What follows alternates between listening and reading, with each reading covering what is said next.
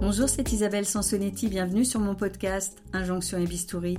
Pour ce premier épisode de la rentrée, j'ai échangé à distance avec la journaliste Géraldine Dormois qui vit désormais près de Montélimar. Créatrice du blog Café Mode, elle a longtemps chroniqué sur le sujet sur le site de l'Express et écrit désormais pour Marie-Claire. C'est en lisant certains de ses posts Instagram cet été, où elle évoquait son buste plat et sa cicatrice lors de l'essayage de petites robes légères, que j'ai eu envie de l'interviewer sur son choix ce choix de ne pas faire de chirurgie de reconstruction mammaire après sa mastectomie. Je me suis alors plongée dans son avant-dernier livre, Un cancer pas si grave, puis je l'ai appelée, pas du tout certaine qu'elle désire évoquer cette période douloureuse de sa vie, surtout quelques mois après la parution de L'âge bête, récit de son adolescence. Pourtant, Géraldine m'a dit oui. Ensemble, nous parlons cicatrices, prothèses extérieures, seins et féminité, vêtements et selfies, pouvoir de l'écriture, nouveau corps et image de soi. Micro. Bonjour Géraldine et merci de me recevoir à distance. Et moi, ce qui m'a donné envie de t'interviewer, c'est les posts que j'ai vus où quand même tu, parlais de ta cicatrice en essayant des, petites robes légères. Et je me suis dit, est-ce que... Alors, je sais que pour le moment, évidemment, tu as renoncé, ou en tout cas, tu, n'es pas tout à fait euh, euh, partante pour euh, faire reconstruire ce sein, mais est-ce que justement, quand tu t'habilles, est-ce que c'est à ces moments-là que tu penses à la reconstruction mammaire ou... Bonjour Isabelle. Non, je ne pense pas à la reconstruction mammaire dans ces moments-là. Moi, j'ai eu euh, un cancer du sein en 2017. Euh, j'ai eu une mastectomie du sein gauche et en fait, j'ai une euh, petite poitrine, ça compte énormément. Et euh, le seul moment où il m'arrive de repenser à cette euh, possible reconstruction, c'est quand mon cancérologue me, me voit pour la visite de contrôle annuelle et qu'il me demande si j'ai changé d'avis. Et jusqu'à présent, chaque année, je lui dis non, docteur, je n'ai pas changé d'avis, je suis très bien comme je suis. Les essayages de robes légères, ça a été une vraie interrogation euh, au début, euh, des premières années, parce que euh, j'ai fait le choix de ne pas me faire reconstruire pour plein de raisons qu'on va sûrement explorer ensemble. Et après, il a fallu repenser certains éléments de ma garde-robe. Euh, les robes bustiers, c'est sûr que euh, j'en porte plus alors que j'adorais ça et que j'en portais souvent euh, parce que quand on n'a pas beaucoup de poitrine, on peut se permettre plein de, robes sans soutien-gorge, ce qui était mon cas. Je ne porte plus du tout de soutien-gorge, mais il y a pas mal de robes d'été qui ne tombent plus joliment quand on a un sein en moins. Euh, mais j'ai trouvé la parade, j'ai trouvé des, façons de m'habiller qui me conviennent et qui font que je ne suis plus. Euh, j'ai pu être un petit peu frustrée euh, au début et j'ai plus l'impression de, l'être. J'ai fait le deuil de, tout ça. Et qu'est-ce qui t'a arrêté alors jusqu'ici dans la reconstruction mammaire et qui, qui t'arrêtera peut-être définitivement d'ailleurs, mais qu'est-ce qui les freins c'est c'est quoi Mais en fait, c'est rigolo de c'est rigolo de poser même la question comme ça. C'est que j'ai même pas l'impression d'avoir été arrêtée. C'est que pour moi, ça n'était pas un chemin nécessaire. J'avais pas à en passer par là parce mmh que euh, j'ai eu deux opérations euh, pour euh, ma mastectomie parce que on m'a d'abord retiré le sein et puis on m'a retiré le ganglion sentinelle, donc une partie qui était atteinte par les cellules cancéreuses euh, et on s'en était rendu compte à la première opération parce qu'il y avait eu un prélèvement. Et donc, euh, c'est vraiment pas rien, euh, des opérations chirurgicales comme ça. Et j'avais aucune envie de, de, me faire à nouveau opérer, même si c'était pour quelque chose qui n'était plus de l'ordre direct de la maladie. J'avais envie qu'on laisse mon corps tranquille. Et puis, c'est tout un, tout un processus d'accepter une mastectomie, d'accepter son corps, euh, avec une apparence très différente. Et donc, euh, ça m'a pris du temps. Et, et s'il avait fallu le changer à nouveau, oh, on entrait dans un autre processus d'acceptation de euh, changement du corps sans avoir aucune garantie que ça me plairait à la fin parce que bah, j'allais pas récupérer mon sein. De toute façon, ça allait être euh, quelque chose de différent avec euh, une prothèse, euh, avec peut-être un tatouage pour le téton, mais de toute façon, j'avais plus de téton. Donc, je me disais, oulala, là là, pour moi, c'est ça représente surtout pas mal de risques pour quelque chose qui est en fait très apaisé chez moi. Euh, j'étais tellement contente d'avoir le cancer derrière moi, de d'être en vie, d'être en bonne santé, de ne pas avoir euh, de cellules cancéreuses ailleurs dans mon corps, que je me suis dit, bah... et, puis, je trouve que le résultat est pas laid en fait. quand je me regarde dans la glace, je, je, trouve que ça va. C'est, je me reconnais. Je... Bon après, il y a il y a un élément qui est très important, c'est que j'ai un rapport particulier à la minceur. C'est important pour moi d'être mince. Et donc, moi, quand je me regarde dans la glace, je vois un buste menu. Euh, je vois mes côtes parce que bah, quand on a plus de seins et qu'on est assez mince, ce qui est mon cas, euh, bah, on voit les côtes. Et il y a des personnes qui pourraient trouver ça maladif, qui pourraient trouver ça laid. Moi, j'aime bien le côté euh, menu. Le reflet que je, je vois face à moi me convient. Et c'est pour ça que j'ai, c'est même pas que j'ai des freins, c'est que j'ai pas de besoin. Mais je te pose la question parce que très souvent, euh, c'est à peu près 30% hein, des femmes qui euh, font une reconstruction après une mastectomie et certaines disent qu'elles ont eu le sentiment de n'avoir pas eu le choix de rester buste plat parce que la pression des médecins, de leur entourage. Donc c'est vrai que la question euh, me paraissait évidente à te poser parce que souvent, justement, on a un petit peu, on se sent un petit peu obligé au moins, de réfléchir à la question. Toi, apparemment, d'abord, on t'a pas spécialement euh, mis la pression là-dessus. À quel moment on, t'a parlé de cette reconstruction possible? Parce que souvent, ça arrive assez tôt hein, dans dans l'annonce de la maladie et tout ça. C'est euh, oui, oui. Euh, j'ai un cancérologue euh, qui est un, grand monsieur et qui est quelqu'un avec qui je me suis très bien entendue. c'est un monsieur d'un certain âge et donc c'est, il a une façon de voir certaines choses qui sont à l'ancienne et donc pour lui, le, schéma classique, c'est la reconstruction. Et donc pour lui, ça allait de soi. Mais j'étais tellement sûre de moi que il a, il a pas trop insisté. C'est même un peu une blague entre nous maintenant. Euh, mais c'est rigolo, enfin c'est rigolo, c'est intéressant d'observer que effectivement, euh, c'est quand, même étrange que euh, ce soit un peu le, parcours fléché il y a reconstruction, alors que, comme tu l'as dit, il y a quand même, euh, tu parles de 30% de personnes qui se font reconstruire, ça veut dire 70% des femmes qui ne se font pas reconstruire, donc tu as quand même une majorité qui ne se fait pas reconstruire, et donc là, il y a quand même un hiatus, il y a quand même quelque chose qui n'est pas clair, et je trouve que c'est très intéressant que tu abordes cette thématique-là, parce que on, pousse les femmes à certaines choses, et en même temps, elles, elles euh, n'y vont pas. Donc, euh, comment expliquer ça? Bah, C'est complexe, hein, il y a plein de raisons.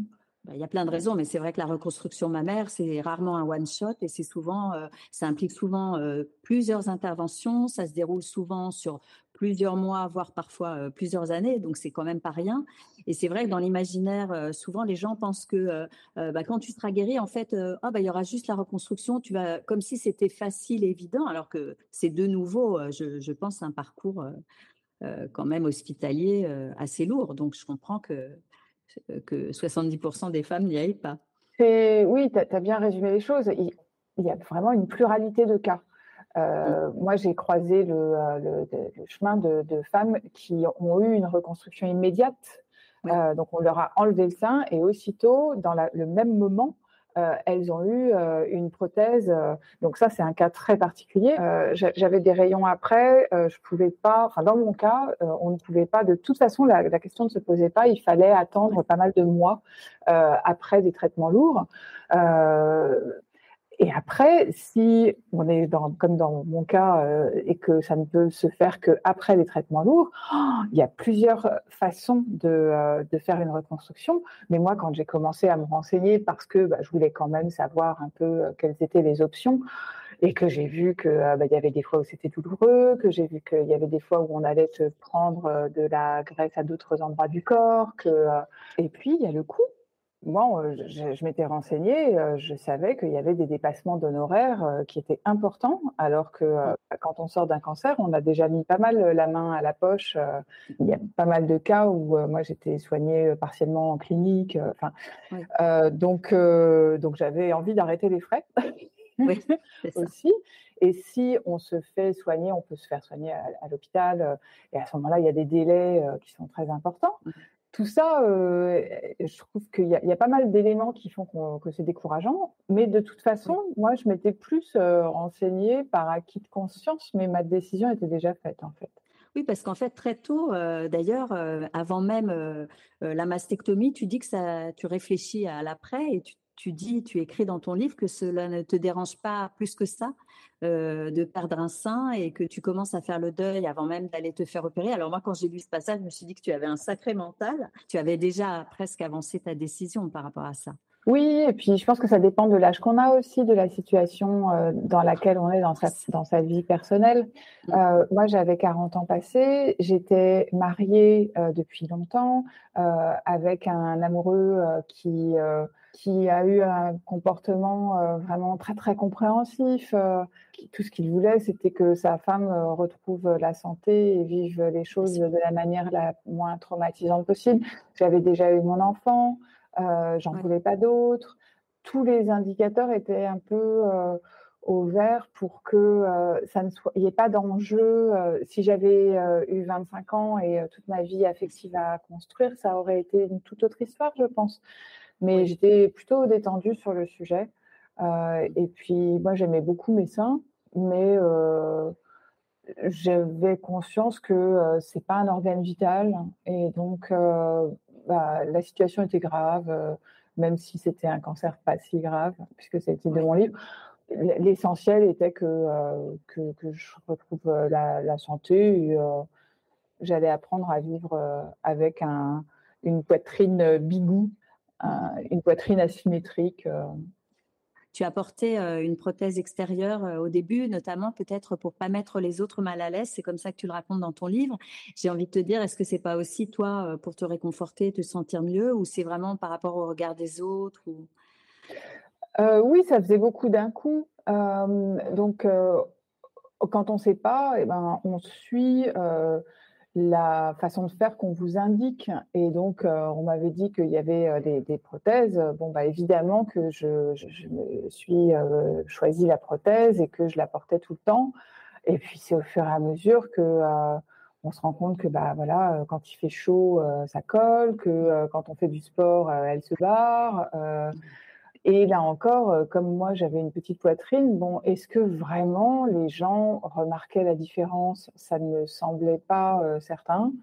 Euh, ça aurait été complètement différent si j'avais eu une grosse poitrine.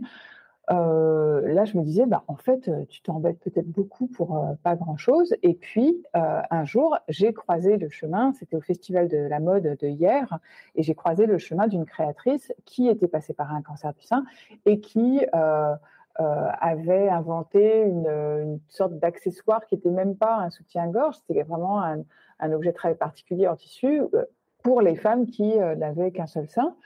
Elle avait une façon d'être, elle avait une façon de se mouvoir qui était tellement décomplexée, tellement gracieuse. les photos qu'elle avait faites pour présenter son, sa création étaient tellement sensuelles et je me suis dit, mais voilà, en fait, euh, il me manquait juste un modèle. C'est toujours l'histoire de Shimamanda Ngozi Adichie. Euh, il faut beaucoup d'histoires. Comme ça, on pioche dans les histoires plutôt que si c'est une histoire unique, eh ben, on suit euh, l'histoire unique parce qu'il n'y en a qu'une. Mais c'est très important d'avoir une pluralité d'exemples. Et là, j'ai eu un exemple qui, a fait que bah, le lendemain, j'ai balancé ma, ma prothèse euh, et euh, je l'ai encore gardée un petit peu après pour aller me baigner parce que c'était encore un autre frein où je me disais bon quand même quand tu es en maillot de bain euh, les gens vraiment le voient. Et puis en fait maintenant je me dis bah oui ils le voient. Mais bon c'est pas grave. qu'est-ce que ça peut faire oui. Donc, je, me rends bien compte que quand je, je, dis des choses un peu trop franchement, je me souviens d'un un cours d'aquabike euh, où euh, on se changeait dans les vestiaires et où je, sais plus. C'est tellement, euh, pour moi, c'est tellement partie de mon quotidien que j'ai dit bon, ouais, j'ai un sein en moins, alors je voudrais pas choquer les gens. Et, j'ai vu qu'il y avait une, personne qui, qui tiquait et qui après allait me parler, qui avait besoin de le, cancer, de toute façon, ça, ça renvoie à un imaginaire tellement fort que souvent euh, les gens euh, éprouvent le, besoin d'en parler ou au contraire, ils veulent pas en parler. Ça, fait longtemps maintenant que ça n'est plus un problème. Et en plus, à l'époque, tu avais ta grande communauté de lectrices et tu avais même ouvert euh, une page Facebook sur le cancer où, tu as pu peut-être échanger aussi sur cette question de la reconstruction ou de la non-reconstruction avec, avec tes lectrices. Est-ce qu'il y a des, des discussions qui t'ont particulièrement touché, aidé, ému Les, Ma communauté m'a énormément aidée et, et, le groupe Facebook m'a beaucoup aidé aussi.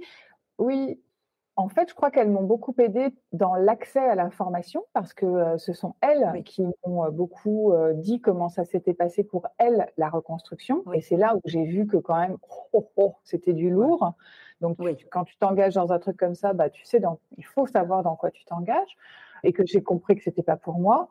Mais après, dans le rapport au corps, c'est quand même quelque chose d'extrêmement personnel et je n'ai pas le souvenir d'avoir eu euh, besoin d'en parler euh, beaucoup. J'ai parlé de plein de choses concernant le cancer avec euh, ma communauté, mais ce rapport à, la cicatrice, à sa poitrine plate, c'est quelque chose de tellement spécifique et particulier que en fait, c'est plus des discussions que j'ai eues avec mon mari. ce que j'ai écrit dans, pour mon livre, des discussions que j'ai eues avec mon fils aussi, parce que il était petit quand quand j'ai été malade et, euh, et, il a vu la cicatrice, donc il a réagi aussi. Euh, je pense que je ferais les choses différemment si c'était à faire. Ça l'a impressionné? Oui, ça l'a impressionné. Euh, on est dans un, dans un, moment particulier quand on.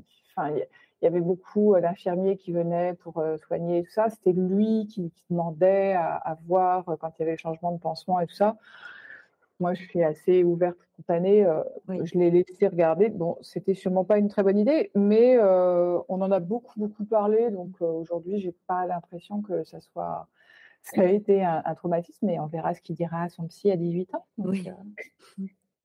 Mais c'est vrai que la cicatrice, c'est un sujet que tu évoques beaucoup, euh, notamment, euh, tu en parles de manière tout à fait euh, libre. c'est quelque chose qui t'a préoccupé toi, mais ce qui t'a le plus préoccupé, peut-être, c'était la façon dont elle serait perçue par, par ton mari et peut-être l'incidence que ça, ça, pourrait avoir sur vos relations et votre sexualité, puisque c'est aussi un sujet que tu abordes tout à fait librement et tu penses que justement c'était intéressant de le faire parce que ça reste tabou finalement ce sujet quand on est malade et oui, ça reste tabou alors que il se passe tellement de choses dans nos têtes que il est extrêmement important de d'en discuter.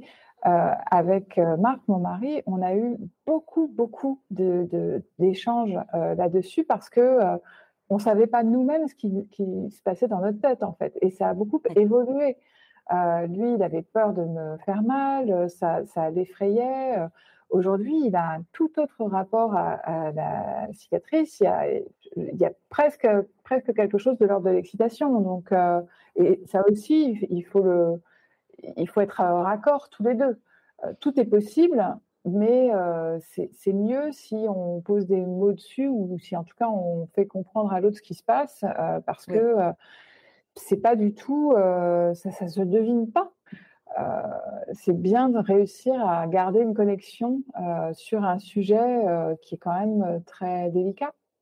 Mais c'est intéressant ce que tu dis. Tu dis aussi que, en fait, parce qu'on a envie de te dire où tu en es où de l'acceptation de ton corps, mais on, voit bien que c'est un cheminement. C'est-à-dire que là où tu en es aujourd'hui, peut-être que ça aura encore un petit peu évolué dans, dans quelques mois. Enfin, c'est quelque chose, finalement, tu chemines avec ce nouvel état, cette nouvelle image de ton corps.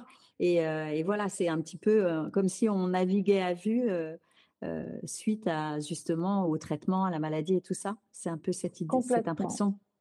C'est complètement ça parce que bah, le corps continue de changer. moi, j'ai 47 ans maintenant, le, corps vieillit, donc la, peau change, donc la cicatrice, elle, évolue. On verra. Moi, j'ai une peau très très fine, une peau très blanche, très fine. Euh, donc la, cicatrice a tendance à se détendre un peu. Ça ne me dérange pas, mais ça change quand même l'aspect. Euh, et puis il y a l'autre sein, donc le sein euh, sain. Et, et, quand on a eu un, cancer et que on a encore du tissu mammaire, il y a l'épée de Damoclès de la, la, rechute possible et donc, je me dis aussi que euh, bah, là, euh, moi, je, profite de euh, ce sein qui me reste, et, mais je ne sais pas du tout comment est-ce que ça va évoluer.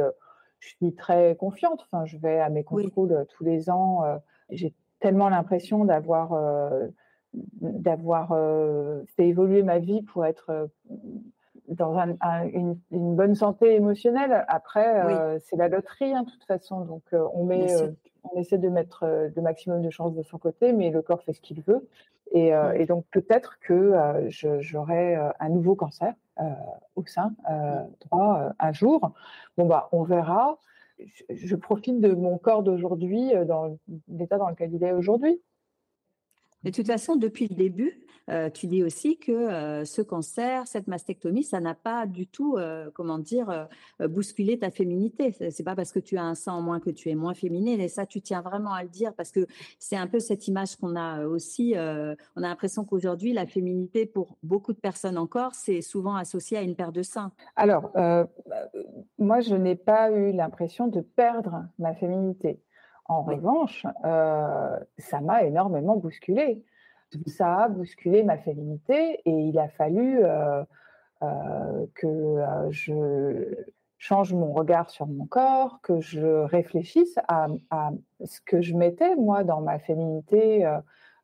évidemment qu'il y avait deux seins qui faisaient partie du package hein, de qui, qui j'étais et donc Qu'est-ce que ça change d'avoir un sein en moins? Bah, Ça change des choses. Mais je me suis rendu compte que effectivement, euh, ça ne faisait pas de moi quelqu'un moins euh, femme.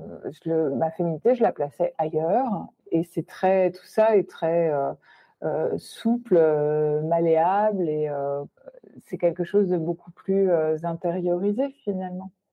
Oui, mais du, du coup, est-ce que tu as l'impression de jouer autrement avec les codes de la féminité, peut-être euh, euh, que tu ne le faisais avant? Tu te maquilles autrement ou plus du tout? Enfin, est-ce qu'il y a des choses qui ont évolué dans, euh, dans ton propre rapport à ta féminité, puisqu'elle a évolué de fait? Oui, oui là, je suis passée par plein de phases et quand j'étais malade, je voulais plus non plus me maquiller parce que justement, j'avais envie d'être à nu et de, de, me réapproprier mon visage aussi sans avec beaucoup moins de cils, avec beaucoup, enfin, j'avais des sourcils, mais euh, euh, avec moins de cheveux. Euh, donc, je suis un petit peu allée à, l'essentiel, en fait. mais maintenant, je pense que je suis juste plus détendue sur ces signes extérieurs, en fait, qu'on attribue à la féminité traditionnelle, parce qu'en plus, c'est vraiment, on est quand même à une époque de, de révolution sociétale, de avec une euh, réflexion très très poussée sur euh, le, genre, les représentations. Euh, qu'est-ce qu'on met derrière le mot de féminité Bien malin qui pourra le dire. Enfin, c'est extrêmement personnel quand même. Moi, j'ai l'impression de l'avoir intégré à ma façon et que mmh. à ma façon, eh ben, ça passe pas forcément par du maquillage ou un sein, effectivement. Oui, d'ailleurs, dans ton prologue, tu as une phrase euh, tu parles de ta nouvelle euh, androgynie et que tu te tiens à la lisière de ta féminité. C'est une très jolie phrase et tu as encore ce sentiment-là aujourd'hui, puisque maintenant ton livre, tu l'as écrit il y, a, deux ans ou trois ans même. Donc, euh, est-ce que tu, c'est quelque chose que tu éprouves encore aujourd'hui, ce sentiment d'être à la lisière de la féminité? Oui, mais de toute façon, moi, ma, position en général, elle est souvent à la lisière des choses parce que j'aime bien observer, j'ai une tendance forte à l'introspection et donc, je trouve que c'est la vie est plus intéressante quand euh, on prend un petit peu de hauteur, on essaie de se détacher des problèmes. Et moi, j'ai un tempérament assez euh, anxieux, donc j'ai vite fait d'être euh, le nez collé à mes problèmes et à me noyer dans un verre d'eau, parce que quand même, dans ma vie, j'ai pas beaucoup de problèmes objectivement. Euh, donc bon, le cancer a été un gros problème en travers de mon frein, mais euh, ça m'a permis de prendre, de me mettre à distance de ma féminité. Aujourd'hui, euh, j'y pense plus vraiment et ça, revient dans, par exemple, le rapport aux vêtements. Moi, je suis quelqu'un qui aime beaucoup les vêtements, qui aime les, tissus, la mode, les couleurs. Et donc, euh, je m'interroge sur euh, mon image euh, beaucoup, puisque je me montre sur Instagram. mais sinon, sinon j'ai juste l'impression d'être d'être en harmonie, en fait. Après, je crois qu'on a, je crois qu'on a, j'écoutais tes autres, certains autres épisodes de ton podcast, et je crois qu'on a un quota limité de de complexes. Hein. Et moi, il se trouve que bah, c'est pas sur les seins, c'est pas sur la peau. Ça a été beaucoup, beaucoup, beaucoup sur le poids. Tout, est, tout allait là-dessus. Mais moi, mes, mes, rides, je m'en fiche. Mm. mon sein, je m'en fiche un peu. et je peux, ça ne se commande pas. Je n'ai pas de mérite à ça.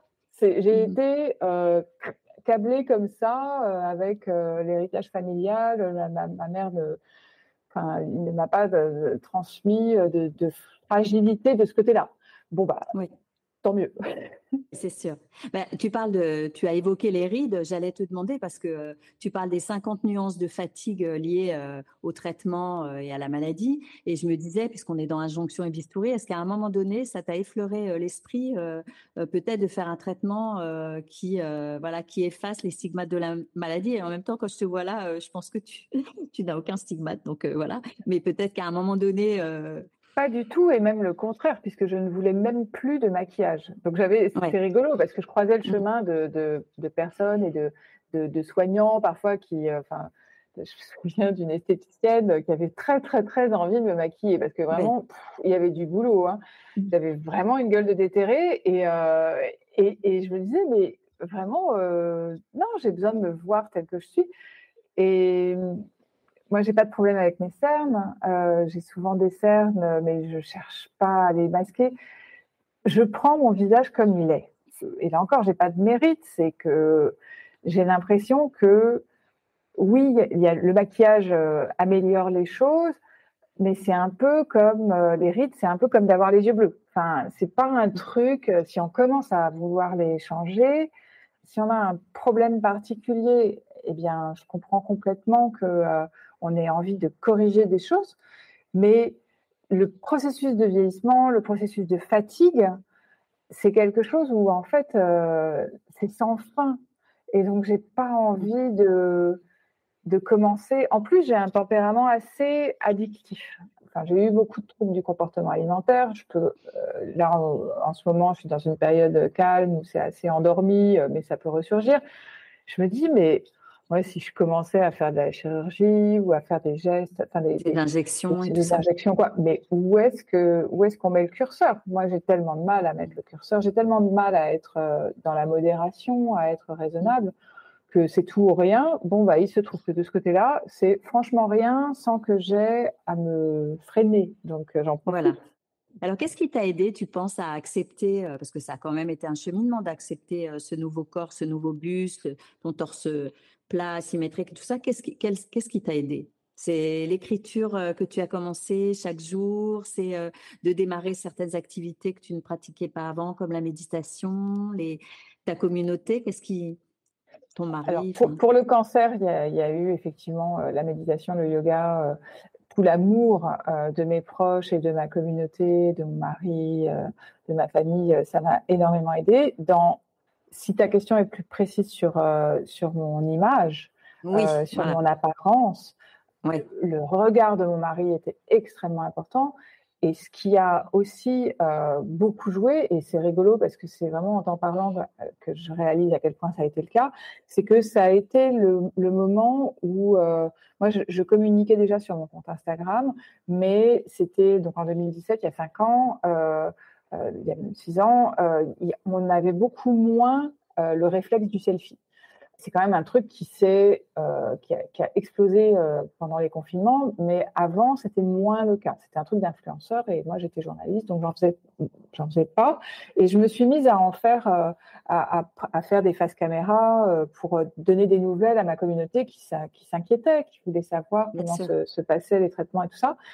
Et en fait, de me voir et de voir me voir avec vraiment un visage différent, une apparence différente, mmh. ça a été très thérapeutique parce que euh, je me montrais, je me trouvais quand même assez étrange et les réactions étaient tellement positives, elles étaient mais massives parce que euh, il y a de tels élans d'amour quand euh, on partage des choses graves comme ça, les, gens sont en empathie, ils projettent ils ont plein de, ils ont leur vécu personnel avec des proches qui ont eu un cancer. Euh, donc il y a énormément d'amour et, et, tout ça, ça reconstruit beaucoup. Et en fait, ça m'a permis de franchir le, cap plus général de euh, dépasser l'étrangeté de se voir à l'image. Et aujourd'hui, maintenant, je, me prends comme mon propre matériau euh, et quand je me vois à l'écran, je me dis pas que oh, je suis jolie ou oh, je suis moche. J'ai juste la tête que j'ai et euh, j'ai besoin de me montrer pour servir à propos et donc euh, on y va. Et il se trouve qu'en plus, j'ai eu la chance de, de, faire un, un shooting quelques, je sais plus combien de temps c'était après la maladie, mais pour la marque de lingerie Isée. Euh, avec Clara Blockman. Elle, euh, elle m'a interviewée pour son podcast et en parallèle, il y avait le fait de faire un shooting où euh, je, serais partiellement dénudée, je montrerais ce que je voudrais, mais pour évoquer le rapport au corps et l'évolution du rapport au corps. Et les photos étaient tellement belles. il y avait, c'était, on n'avait jamais vu comme ça. il y avait quelque chose de tellement délicat et de et d'une vulnérabilité tellement à fleur de peau que ça aussi, ça, ça aide à, à dépasser des jugements qu'on pourrait avoir sur soi et à se voir autrement et à se dire ah bon bah ok en fait je, peux, je suis aussi ça. Et, et, en fait ça me va en fait euh, j'ajuste je, je change l'image que j'avais de moi. Mais c'est pas évident. Enfin moi je trouve ça c'est pas, pas, du tout absolument euh, mais c'est en se confrontant à son image que on réussit à ça peut paraître paradoxal, c'est en faisant euh, des, images et en se regardant que on dépasse son image. Et qu'on accepte euh, ce qu'on donne à voir aux autres sans avoir cette petite voix intérieure qui euh, décortique tout, comme on le fait assez souvent devant son miroir en disant ah non mais là il y a telle ride, là il y a les cernes comme tu disais tout à l'heure, et donc tu dépasses ça totalement. Alors totalement, je sais pas, j'ai toujours des, jours où je me trouve une sale gueule, mais euh, cette, euh, petite voix, ce, critique intérieur, j'essaie d'en faire euh, de, mon allié, j'essaie de, faire ami-ami avec et de le rassurer, de dire bah oui, il y a des jours où effectivement c'est pas Jojo, et bon bah c'est pas très grave. Et ça, tu penses que ça, ça vient aussi, cette, euh, cette philosophie, ça vient aussi de l'épreuve que tu as vécue, ça, tout ça, ça, ça a pu jouer dans, dans, la façon dont tu te vois euh, forcément aujourd'hui? Oui, complètement, parce que euh, ça va avec le fait, le fait de vieillir tout court. moi, j'ai un, rapport au vieillissement qui a vraiment complètement changé à partir du moment où j'ai été guérie de mon cancer et où, par exemple, chaque nouvelle année, chaque anniversaire, pour moi, mais c'est de la pure joie je, comprends que ça déprime des personnes, hein. vraiment, je comprends. Mmh. Mais moi, c'est une année gagnée. C'est, je me sens tellement privilégiée de, pouvoir souffler une bougie de plus, de pouvoir vieillir. Il y a tellement de gens euh, de mon âge qui, ne, qui n'ont pas cette chance. Et c'est vraiment pas une posture, c'est une croyance absolue et une gratitude. Bah oui, ça s'accompagne de rides, mais elles ont une histoire, ces rides. Donc, mmh euh, bah, c'est surtout que tu n'en as pas beaucoup. Enfin, là, c'est avec ce que je vois à l'écran, euh, on n'a pas, j'ai pas l'impression que tu en as beaucoup non plus, mais tant mieux. Enfin, je veux dire. C'est euh, relatif et de toute façon, euh, j'en aurai plus demain et j'ai une peau très fine, donc il y en a quand mmh. même. Et puis. puis c'est au-delà de ça, comme tu dis. C'est-à-dire, c'est au-delà de ce qu'on voit vraiment et de ce qui est l'image de soi. C'est, c'est presque intérieur en fait, la façon dont on décortique son image c'est même pas, euh, ça n'a même pas forcément un lien avec euh, la réalité de ce que reflète le miroir.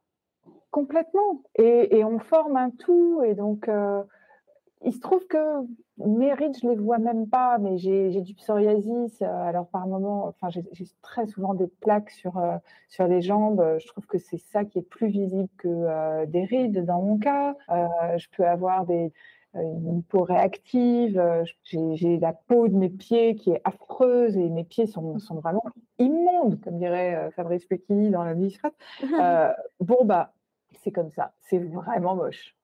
vraiment, j'ai des parties de moi qui sont vraiment moches. Bah, take it or leave it. si ça te plaît mm. pas, tu regardes ailleurs. Vraiment, j'ai arrêté de mettre du vernis sur mes ongles de pied parce qu'en fait, ça me saoulait. Et, avant, je le faisais par, euh, par politesse pour les gens euh, dans le métro. Bon, il se trouve que je ne prends plus le métro. Il y a beaucoup moins de gens qui voient mes pieds. Mais aussi, euh, bah, en fait, je m'en fiche. Alors, j'imagine qu'écrire L'âge bête, ce, cet autre livre, ça a dû t'alléger après l'épreuve du cancer. Tu as l'impression d'être passé à autre chose. Là, je te réinterview sur toute cette période, mais finalement, tu es passé à autre chose et tu as mis de la distance avec cette épreuve. oui, oui, je suis passée à autre chose, mais c'est toujours intéressant. Je suis très contente d'en parler avec toi parce que ça permet de mesurer justement bah, ce qui évolue dans le regard que je porte sur la maladie, sur mon corps, qui a quand même eu une, forme de, mutilation. L'âge bête, euh, ça a été un livre qui m'a fait replonger dans mon adolescence et donc c'était euh, quelque chose qui avait été amené par euh, la, réflexion du premier livre. J'avais besoin d'aller plus loin euh, il y avait des choses qui n'étaient pas passées dans mon adolescence. Il fallait que je revienne dessus et que je règle certains comptes.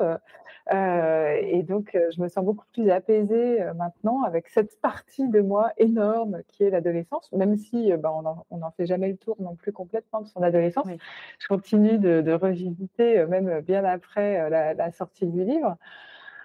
On essaie de trouver une forme d'équilibre.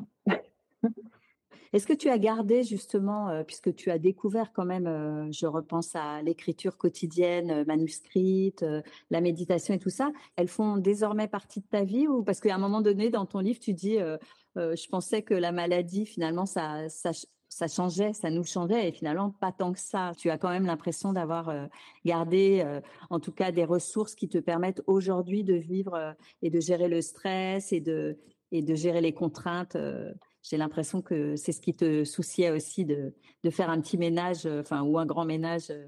C'est terrible ce, paradoxe, euh, c'est le guépard. Il faut que tout change pour que rien ne change. On, est des êtres changeants, on change tous les jours et en même temps, on ne change pas les gens, on, on, ne se change pas. Il se trouve que moi, ça passe par l'écriture. Euh, donc euh, j'écris, j'ai, plusieurs rituels le matin et un des rituels c'est de faire euh, d'écrire mon journal en mode flot de pensée.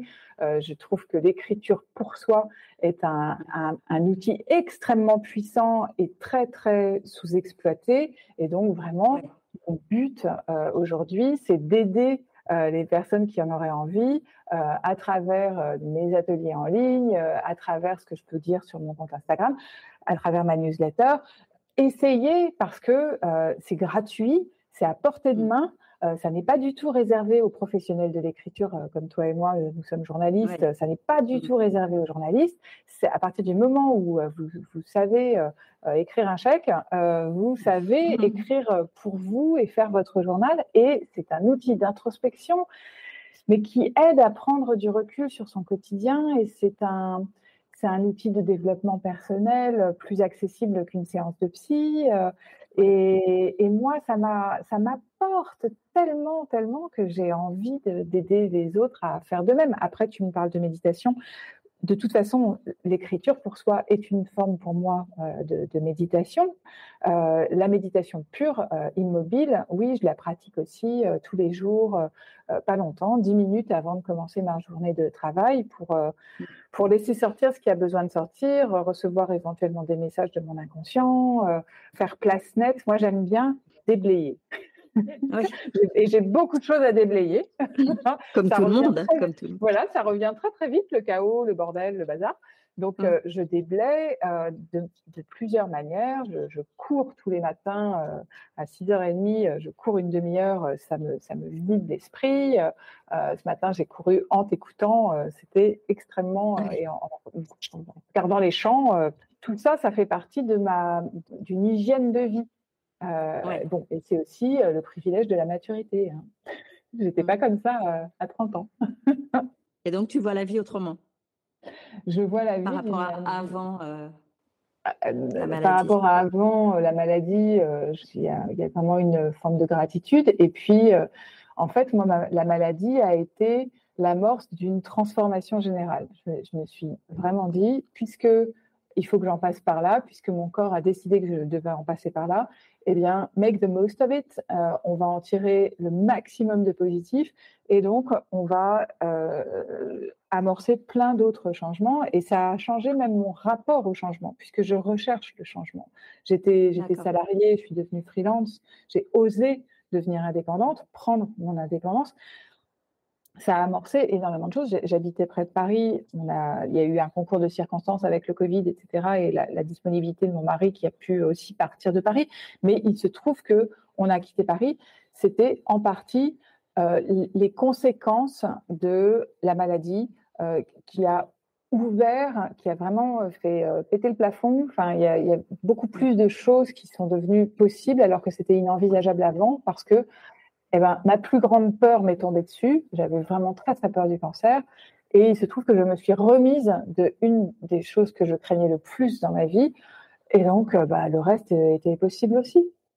Oui, donc du coup, euh, tu priorises autrement euh, ce que tu fais, tes activités, tes, tes centres d'intérêt. Complètement. Et en même temps, je passe mon temps à, à, reprioriser parce que, tu vois, je me, tous les matins, je me demande quels ont été mes micro-changements de la veille. Qu'est-ce que j'ai fait différemment la veille? Et récemment, je me suis dit, bah, oh, tu t'es remise à faire passer le perso avant le pro. Et en fait, euh, depuis que j'étais freelance, je me disais que c'était tellement important que je, je, réussisse à gagner ma croûte par moi-même que rien ne pouvait être plus important que mon travail.